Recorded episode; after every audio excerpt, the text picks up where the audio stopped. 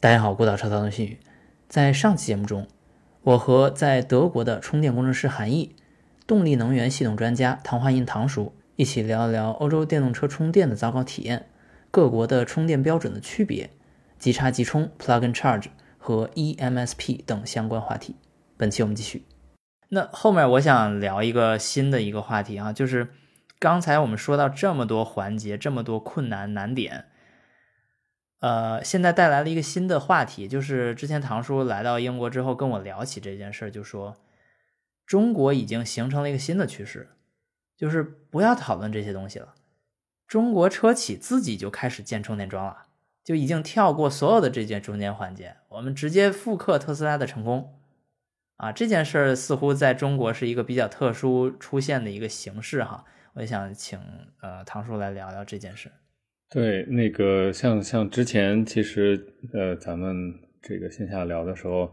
呃，也是这个新宇提到说，这个是不是中国的车企在承担呃更多的社会责任？那我觉得这个可能是一方面嘛，但是其实这个背后也是对车企呃会有很大帮助的、有收益的，所以才会去做嘛。这个我觉得其实可以分成几个方面吧，一个是就是。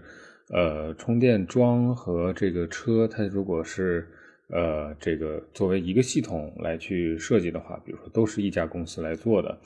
那么其实它里面的很多这些性能，包括这个呃电流的能力啊，这些这个冷却啊持持续的这些能力，其实可以定制化的，能够更高效的、优化的发挥出车和桩的能力，因为是把它两者当做一个系统来开发的。然后呢，第二个是说，呃，这个如果说是呃第三方来做这个充电网络充电系统的话，那么第三方的他出于他的这个经济利益的这个考虑和追求，他一定不会或者很少会呃按照行业里面最快的那个充电速度的那个那个品牌或者车型来设计它的桩，因为这样会导致它给其他大部分市场上的这些车在来充电的时候，它的性能是。冗余的，然后呃，另外一个第三点是，如果车企自己呃来做这个呃来布局这个充电网络的话，那么它可以更有针对性的去呃在站点的选择呃设计上以及位置的选择上有这个呃有它自己的定位和针对性。嗯，呃，然后最后就是回到这个刚才咱们其实最开始提的很多跟充电体验啊、成功率。呃，相关的这些话题，那么其实车企自己做也可以。刚才这个呃，韩总提到这么多的这个链条，复杂的链条，那么车企一家如果说能够去打通这个更多的链条里面的环节呢，它其实有机会使得这个呃失败率啊、成功体验都能够有呃优化。然后再一个，我觉得另外一点其实也跟刚才呃提到的，就是说在美国呃，大家开始。呃，逐步的去拥抱特斯拉的这个充电的这个接口，那么其实也是对于品牌会有比较大帮助。那么咱们其实可以想象，比如说在美国，那不管是比如说你是开着福特的电马还是其他的车，那你可能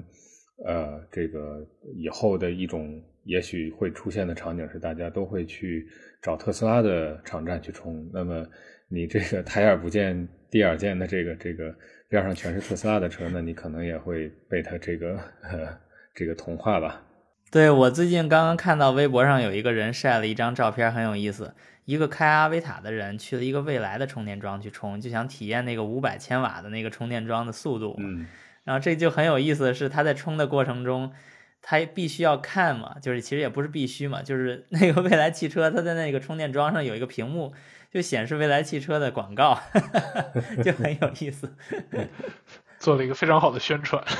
对，嗯，那那其实这就是一个很好的案例哈。我跟韩工在之前呃准备这期节目的时候，其实聊过他的工作经历啊。一个很有趣的体验就是他在保时捷工作过，然后他其实就做过完全一样的事情。嗯，来聊聊你那时候的工作经历。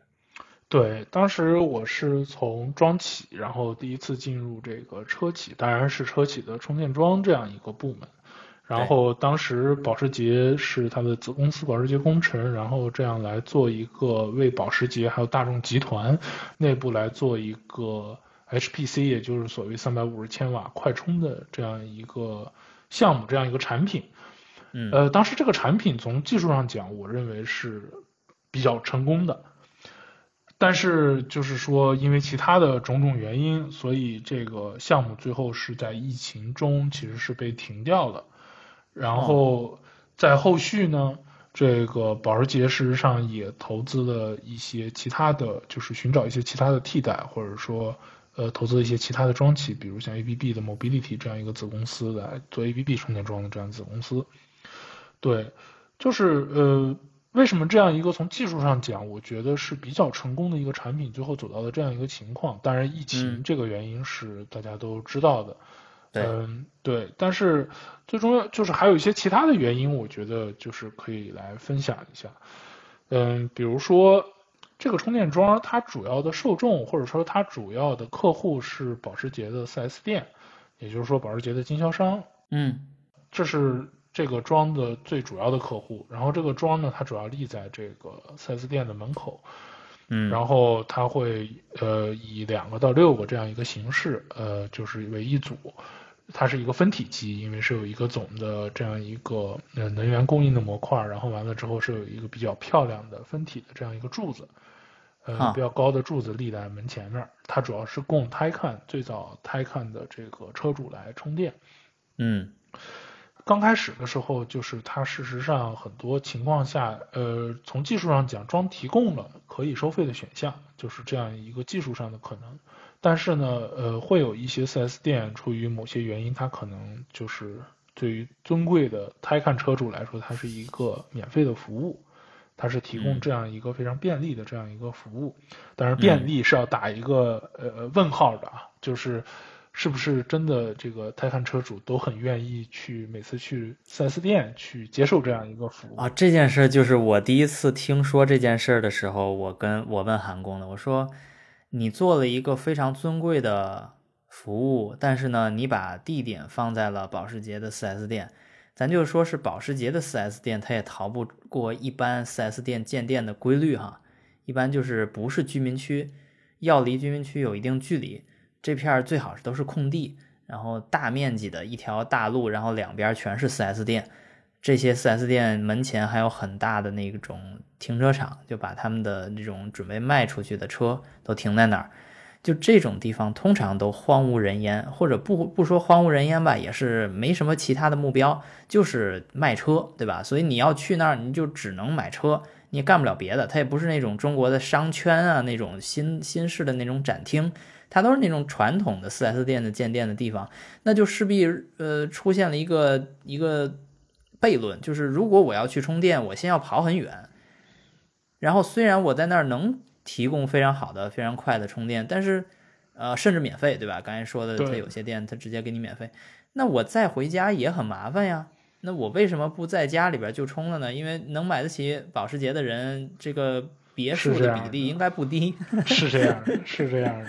就是在这种情况下，嗯，就是这个项目它本身就会有一些局限，它的局限性非常的大。刚才说到的保时捷的 4S 店作为主要的一批客户，剩下来还有包括大众内部，比如说奥迪会有一些选址的店，呃，一些充电的。当然，这个充电可能是出于不同的目的选的址，它并不一定是在 4S 店，但是它的数量其实很有限。包括有限的为 Ionity 也提供过一些这样的桩。就是，呃，在这个项目规模还没有起来之前，它就就是就就死掉了，或者是就萎缩掉了。这其实是一个挺，嗯，挺艰难的选择，或者说，嗯，这个项目本不应该这样。当这个项目成规模的时候，或许它可以更好的活下去。但是由于像选址这种问题，还有像它到底客户群体的受限这些问题，它最后就这样无疾而终，或者是这样说，呃，就是其实还是有一些可惜的，对于这样一个项目来说。那如果你说它后面被砍掉了，它已经建的就还在？呃呃，对，所以那个部门包括这个呃这个部门还在，包括这个组还在，它主要的就是做一个呃所谓的量产之后的一个呃服务。包括一些常规的软件的升级，包括一些维护，对，它其实是嗯就归入了一个叫做量产产品维护的这样一个阶段，它就直接跨过了呃非常大的这种嗯、开发的阶段，然后这些通通跳过了，现在就进入一个维护这样一个阶段，也不会有新的这个装再会卖给其他的客户。对，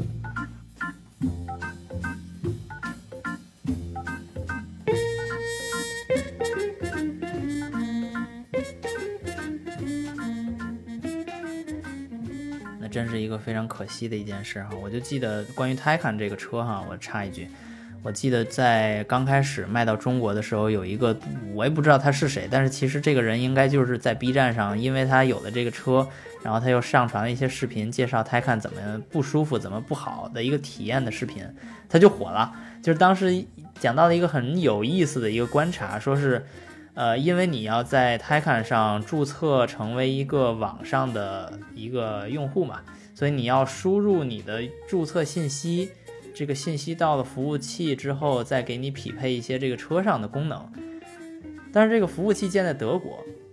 然后中国跟那个服务器的通讯非常差。那这是一辆保时捷新出的 Taycan 4S，我从提车到现在应该是不到两个月的时间。然后我现在坐在车里边跟你们聊一聊这个车的真实情况啊。然后我们再来说这个中控这个东西啊，它有一个类似于账号密码登录的那种东西，登录是在车上登录，但是服务器是在德国，然后会经常开着开着车，然后就掉线了。掉线了之后会让你输入那个账号密码，会反复的掉线，反复的让你输入账号密码。而且掉线之后，它可能会把这个座椅的这个记忆给重置了，然后这个椅子在行驶过程中自己会移动，那个座椅方便进出，啊，椅子会往后退，这个功能也会消失。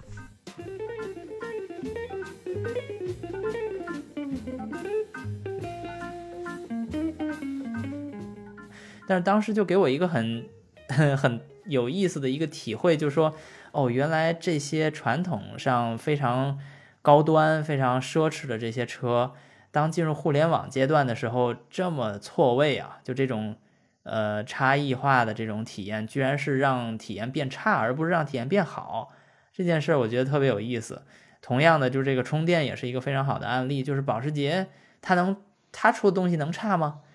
它东西应该不是差的，或者说它至少从这个研发的角度，应该不会给你就是不好的东西，对吧？就是咱从这个，呃，比如说你换一个刹车，你保时捷肯定用的这种高级的刹车，你要换个轮胎，肯定是那高级的轮胎。然后研发什么空气动力学什么这些东西肯定不会给你差的，肯定是高档，这个标准是非常高。但是如果你这件事是建立在网络，建立在这种新型的这种互联的使用状态，他没经验，他甚至不知道该怎样去保证便利性和 exclusivity 这种这种独占性。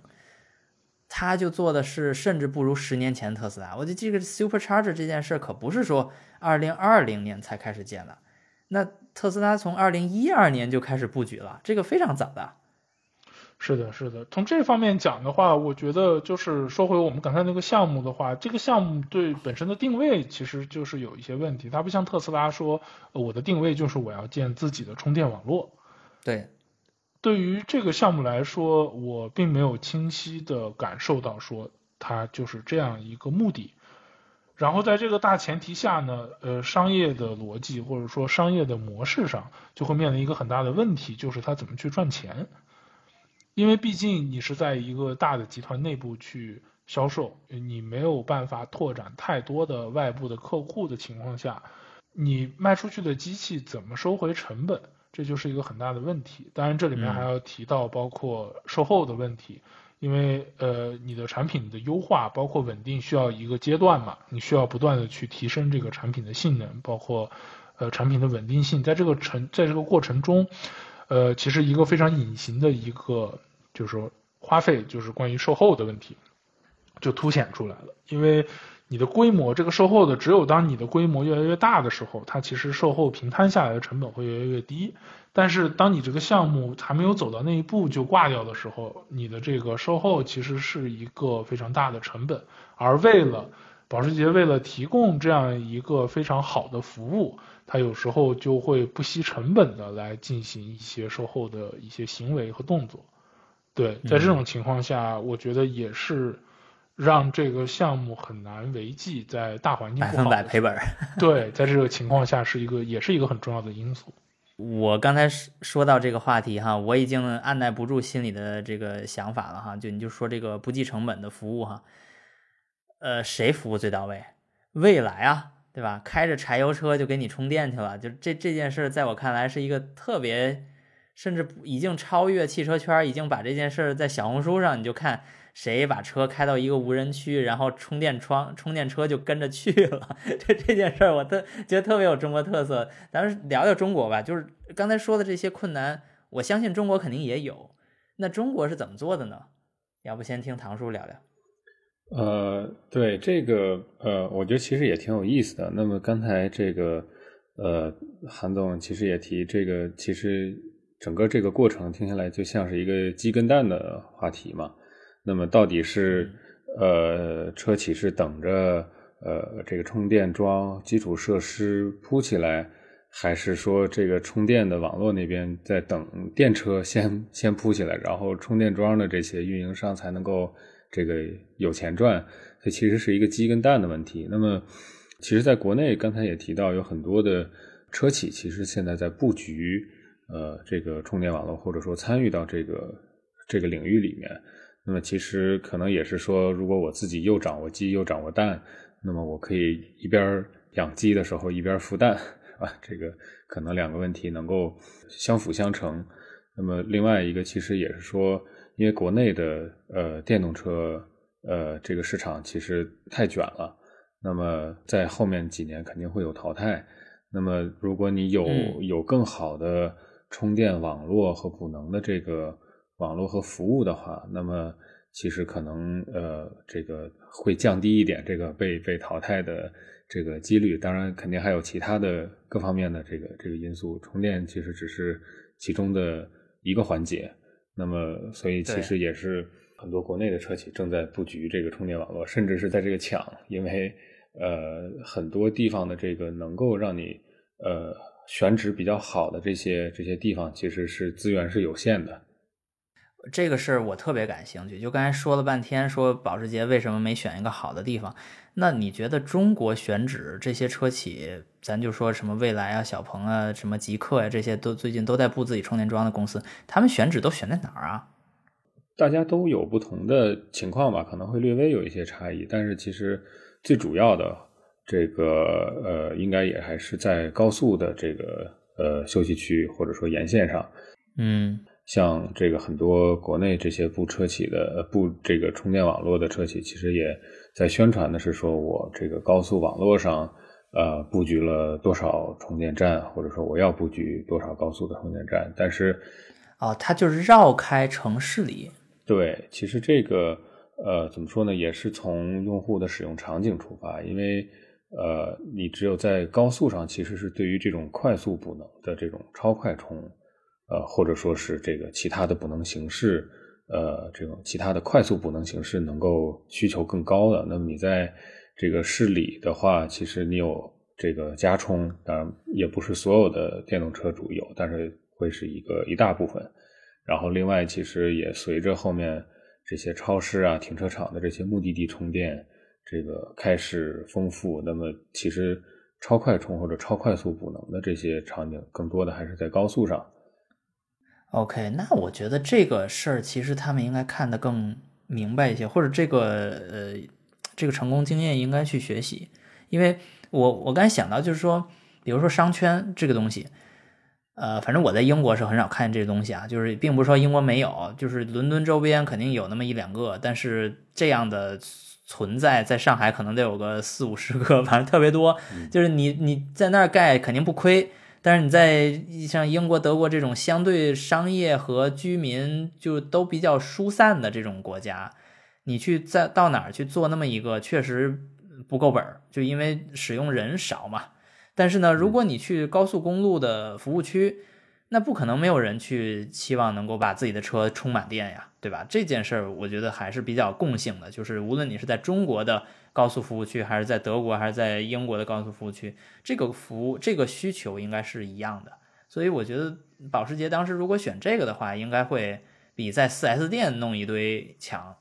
对，这就是刚才说到这个项目它到底是怎么定位的，这个其实是我觉得有一点问题的，就是他做这个事儿是为了什么，或者说对四 S 店有点秀肌肉的意思，就是你在这儿选车的时候，你顺便看着我们在这儿冲，就相当于一个展示，并不是真正在实际实际使用场景的时候啊，我在这个四 S 店买完车之后，我就要忠实的天天去那四 S 店打卡，然后顺便充个电，我干嘛呀？我这对吧？对对对，这种事儿就是说选址这个事儿确实，嗯，就就体现了，我觉得是体现了背后它的这个商业逻辑，或者说这个项目它到底要达成什么样一个目的。对他想做展示，还是想做真正的充电服务？对，在这种情况下，我觉得可能国内的车企，嗯，学习的对象，比如像特斯拉这一块儿是更成功的，或者说是已经成功了的。对没错。OK，那咱们最后说一个我个人最感兴趣的，也是这期节目我为什么要做的一个话题，就是，呃，唐叔在来到英国之后跟我聊了好多这些问题，其中有一个很有趣的观点啊，就是我可以把它简化成，呃，叫三百五十千瓦快充封印这件事儿，我之前是没想过的，因为我根本也没关注过什么叫快充，或者说快充到底能多快啊，因为我没有电动车嘛，但是。因为他现在在做的项目就是电动车，而且他日常接触的跟这个充电速度相关的就很直接。呃，我没有观察，但是呢，我能了解的就是欧洲的快充确实 Ionity 算一个相对特殊的一个比较快的，然后它的标称速度是三百五十千瓦的。但是呢，有多少车能够用满这三百五十千瓦？呃，我反正看过的跟电动车测试充电速度相关的视频啊。没有能够达到这个速度的，啊、而特斯拉后来我查了一下是二百五，所以其实特斯拉甚至不如 Ionity 快。那呃，特斯拉的这个充电速度似乎就没有必要这么快。但是唐叔跟我说到什么呢？就是现在在中国甚至已经开始建，像刚才我说的一个案例，就是蔚来它建了五百千瓦，然后其他车企似乎也在往这个非常就超过刚才说的那个标杆的 Ionity 的那个速度，这时候反而变成装在拖累车，在中国哈，呃，在欧洲是不是就会出现，因为你能找到的充电桩就只有三百五，只有，当然我打个引号，因为三百五已经很快了，呃，只有三百五，所以欧洲的车就永远不可能超过中国的车，因为你根本也找不到这样的充电桩去实现你的。超高速的充电，所以我想先请唐叔你自己去陈述一下，就你为什么表达这么一个观点？对，就是因为之前那个在呃在英国其实也待了不少年，其实也很关注呃英国和欧洲的这个快充的充电网络。给我当时印象很深的就是这个 Ionity 这个宣传的呃三百五十千瓦的充电桩充电网络。然后，呃，当然也有其他家会有功率略微高于它的，但是其实 Ionity 是现在在欧洲比较呃常见、比较普及的了。所以其实这个里面，这个还是刚才提到的这个鸡和蛋的问题，因为呃，对于车企来说，不管是比如说奔驰、宝马还是其他的这个欧洲的车企，那么呃，它肯定会要考虑它的用户在真实开的时候，呃，不管是在高速还是其他场景，能够。这个有什么样的充电网络去提供这个补能？那么如果说充电网络是呃假设是被限制在三百五十千瓦的，那么如果我作为车企的话，我也很难会说呃下决心呃我要设计我的车是能够按照四百甚至五百千瓦充，因为我用户出去充，其实也这个绝大部分场景也只能碰着三百五的啊，但是。呃，反过来说，对于装的这个和充电网络的企业，在欧洲来说的话，那么如果说是呃，我看到市场上或者说近期的这些车，也都是这个三百千瓦左右，不超过三百五这个这个数量级的话，那我其实也没有动力去布局更快的这个呃充电桩和充电网络，因为这里面的呃这个随着电流和功率的提升，里面的这些电器件的成本会大幅的增加。那么这这个就两两者就相互的呃制约。那么除非是出现像国内的这种呃模式或者其他类似的模式，就这个车企自己来做充电桩，那我自己根据我的这个车的能力和需求，那么我设计呃这个车和桩能够匹配，然后都往上提这个功率，不然的话就会这个两边是大眼瞪小眼的这种这种情况。所以就是呃，我我就我之前的感觉其实也是说这个，就像你说的，这个三百五十千瓦有点像是一个封印，或者说是一个这个就是呃，就一个循环，大家就陷在这个循环里面了。对这个循环，其实如果不会给大家的使用造成任何影响，那这个循环我我是很很开心，我就在这个循环里待着挺舒服。是的，但实际上，唐叔提到这个话题，是因为当充电速度达到五百千瓦这个量级的时候，它的体验就又完全不一样了，就是你的你背后的商业模式甚至都不一样了。是，对这个，尤其是说当这个充电功率。达到四五百千瓦甚至更高的时候，那么它的补能的时间其实，呃，就非常接近呃燃油车了。那比如说十到十五分钟的这个补能，可能你呃这个到休息区你去上个厕所，呃或者买杯咖啡回来就已经冲的差不多了。那么你可以就就下边继续再开了。当然你也不可能说即使。这个纯电车有燃油车那样的这个续航，你能开这个五六百公里，呃，你也很难很少有人说我就是一口气儿开五六百公里，然后是还得下车上厕所呢。对，所以这个就是当你达到了这个十来分钟、十几分钟这种补能速度的时候，它其实就达到了另外一个一个量级了。然后如果说是你每次补能，像现在。即使是这个比较快的特斯拉或者说 Taycan 这种二百五十千瓦、三百五十千瓦的，你也需要二十到三十分钟，最少这个这个数量级的时间才能够冲上去。那么这个和十来分钟完全是这种两两种体验的级别了。那么，所以就是当当国内呃出现更多的这些超快充的时候，其实。欧洲如果还是在三百五十千瓦的这个这个数量级上去循环，可能就会这两边的这个这个竞争态势就会就会不太一样了，产品形态就完全不一样了。是的，对，嗯，就有点像那个美国所有车都是大 V 八，都是五点零升排量以上，然后中国这边车在一点二跟一点五之间还在纠结，就是这是一种。完全让车变成一个不一样形态产品的，呃，一个车之外的一个客观条件，就是对于刚才我说那种那个油来说，那就是美国的油价极其便宜，另外它的排放法规也没有要求这么的高，呃，然后在现在说电的这个事儿，就是充电的基础设施直接决定了这辆车的。使用形态是刚才说的那个上次厕所就能充满，或者叫充到足够你继续开到下一个服务区的这种状态，还是你需要真的去，呃，像很多车企说的，你得喝杯咖啡，对吧？你得先先咖啡，你刚沏上你不能马上喝，你得让它晾一晾。所以这种形态就是完全不一样两种形态。那你最后生产出来产品也就是。互不可以说互不兼容，就是如果你用过的那个好的，你还想用那个差的吗？你就不想用了。那所以这就已经会继续拉大欧洲跟中国产品这个电动车产品之间的差距。是的，所以这个呃，如果举一些实际的例子，那么国内其实现在大家不管是刚才提到的这个未来的呃五百安或五百千瓦左右的这个充电桩，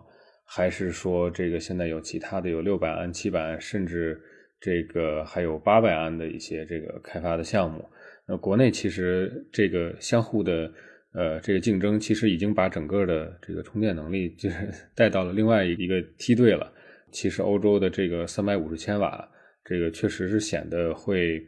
呃这个弱一些。当然，这个其实三百五十千瓦，说实话也已经很快了。嗯，那么呃看前段时间那个奔驰发布的呃 CLA 的那个纯电车。那么它是在概念车，对它好像是量产车吧，我记得那个它是现在叫概念车，但是它应该是马上量产。OK，然后它它在一直在宣传的是它的这个，我印象中它是十五分钟四百公里的这个这个量级。那么它其实，呃，我粗略的算了一下，它应该大致也是在三百五十千瓦左右。那么，嗯，呃，其实它在在大力宣传的这个这个充电能力放在国内的话。已经不算是这个很强的了，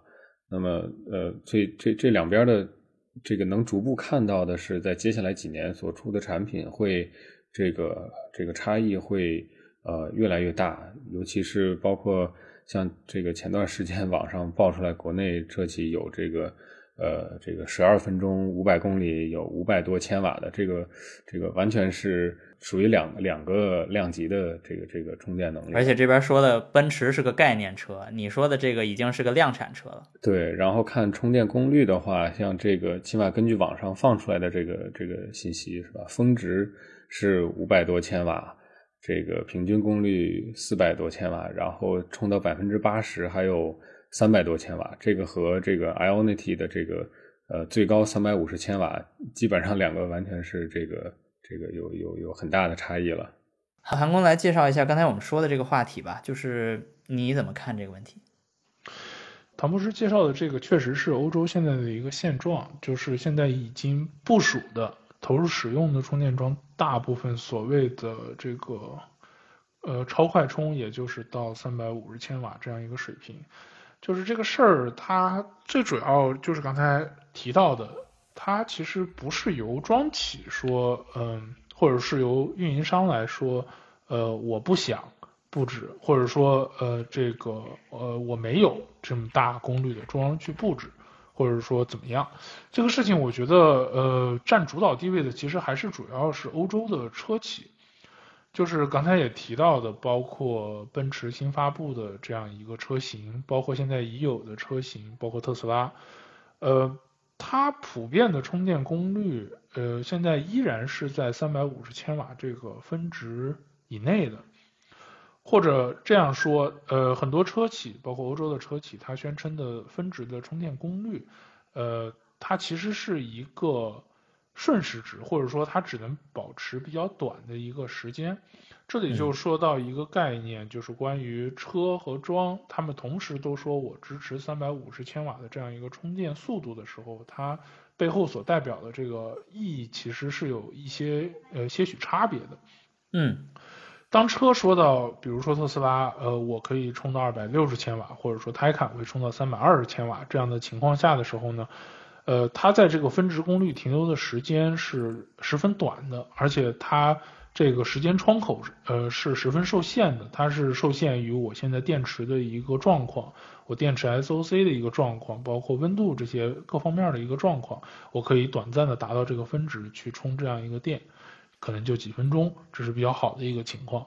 但是对于装装来说，当装说我支持三百五十千瓦这样一个情况，在绝大多数的呃，装企里面它是经过一个这样比较严格的测试的，一比如说我需要三百五十千瓦，用一个负载作为一个测试的对象来输出，输出四十分钟，然后保证我没有一个非常明显的功率下降，或者说因为造成过温这种情况。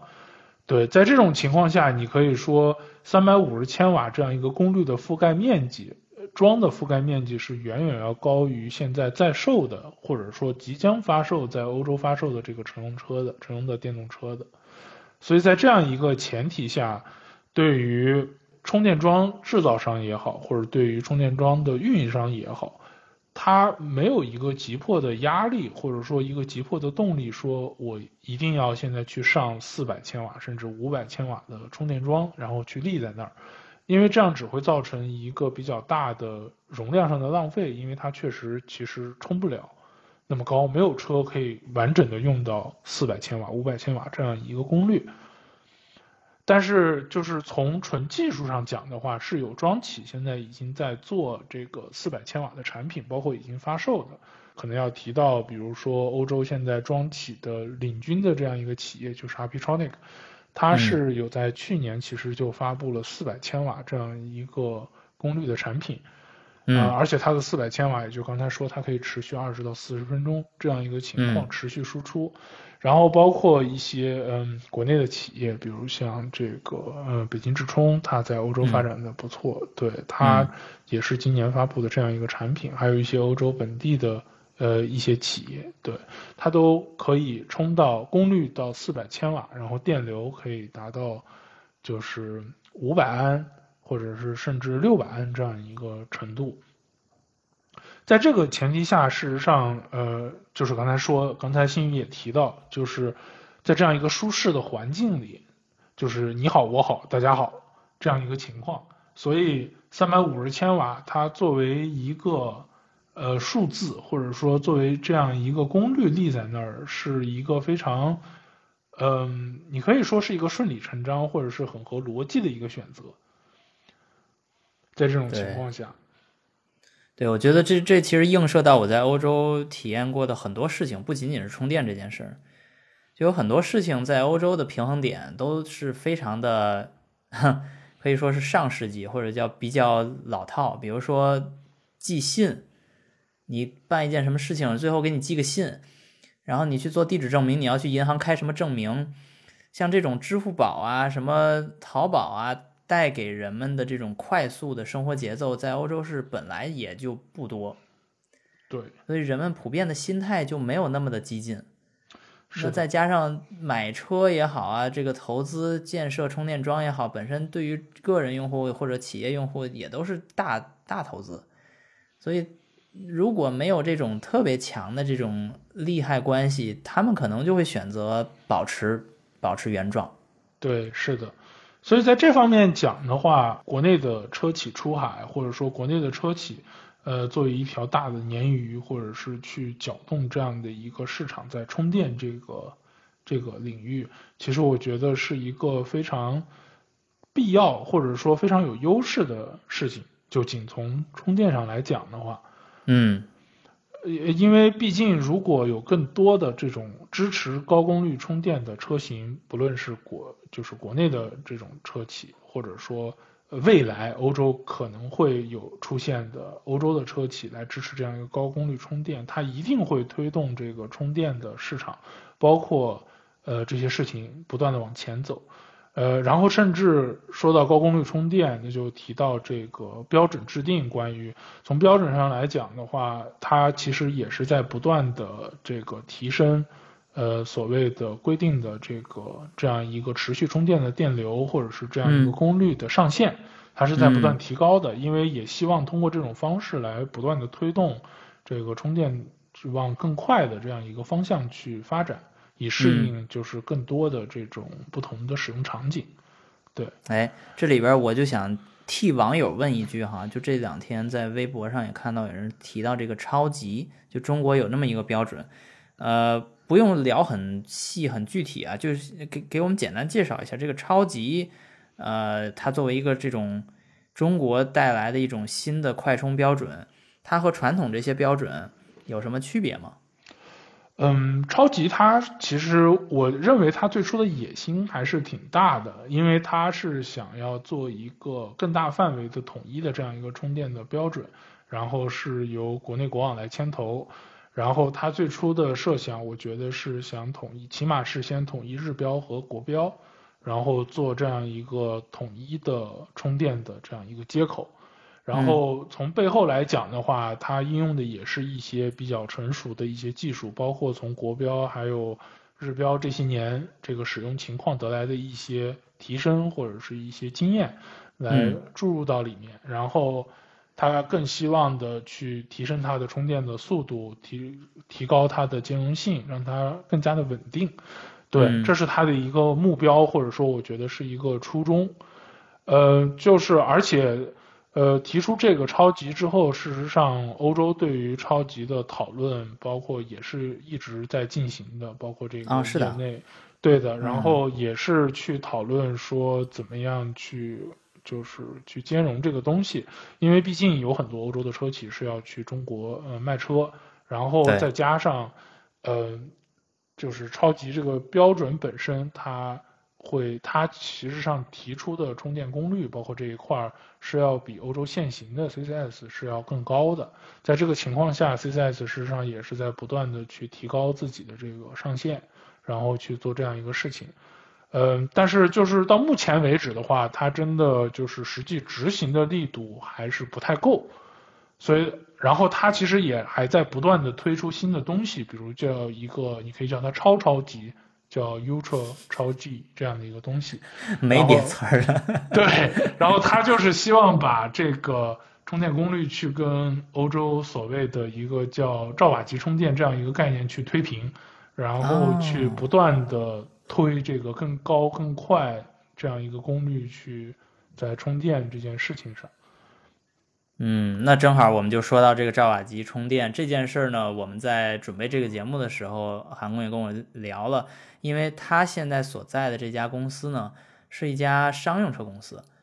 商用车公司跟乘用车公司的一个巨大区别就是，商用车公司需要的，咱就不说电商用车，咱就说油商用车，你就去到欧洲的任何一个加油站，你会发现那个柴油的加油枪，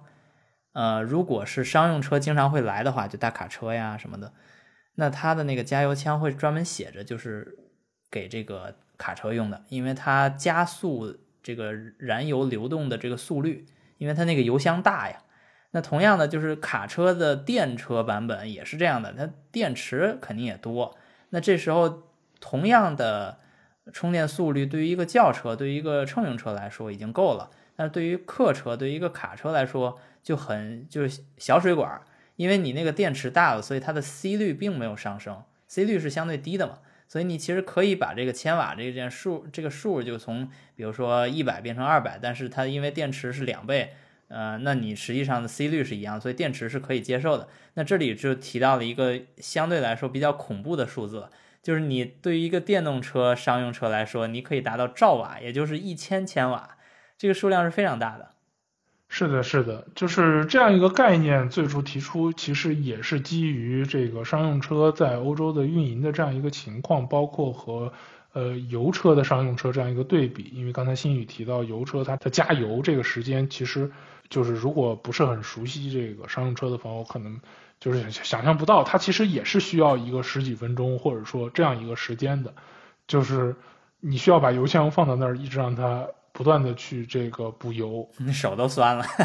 对，是这样一个情况。所以的话呢，兆瓦级充电的初衷就是为了拉平电动卡车充电、商用车充电和油车商用车加油的速度，它其实是可以拉到同一个水平上来的。这是最初的这样的一个设想。所以现在它的标准还在制定中，但是。呃，就是一些装企和车企，它事实上就是已经在提前布局、提前推进这个事情，也是作为这样一个卖点，然后去宣传。所以的话，嗯，它最后达到的一个效果，就是要达到一兆瓦这样一个，这是第一步的一个充电的速度，然后之后可能会提到三兆瓦这样一个水平。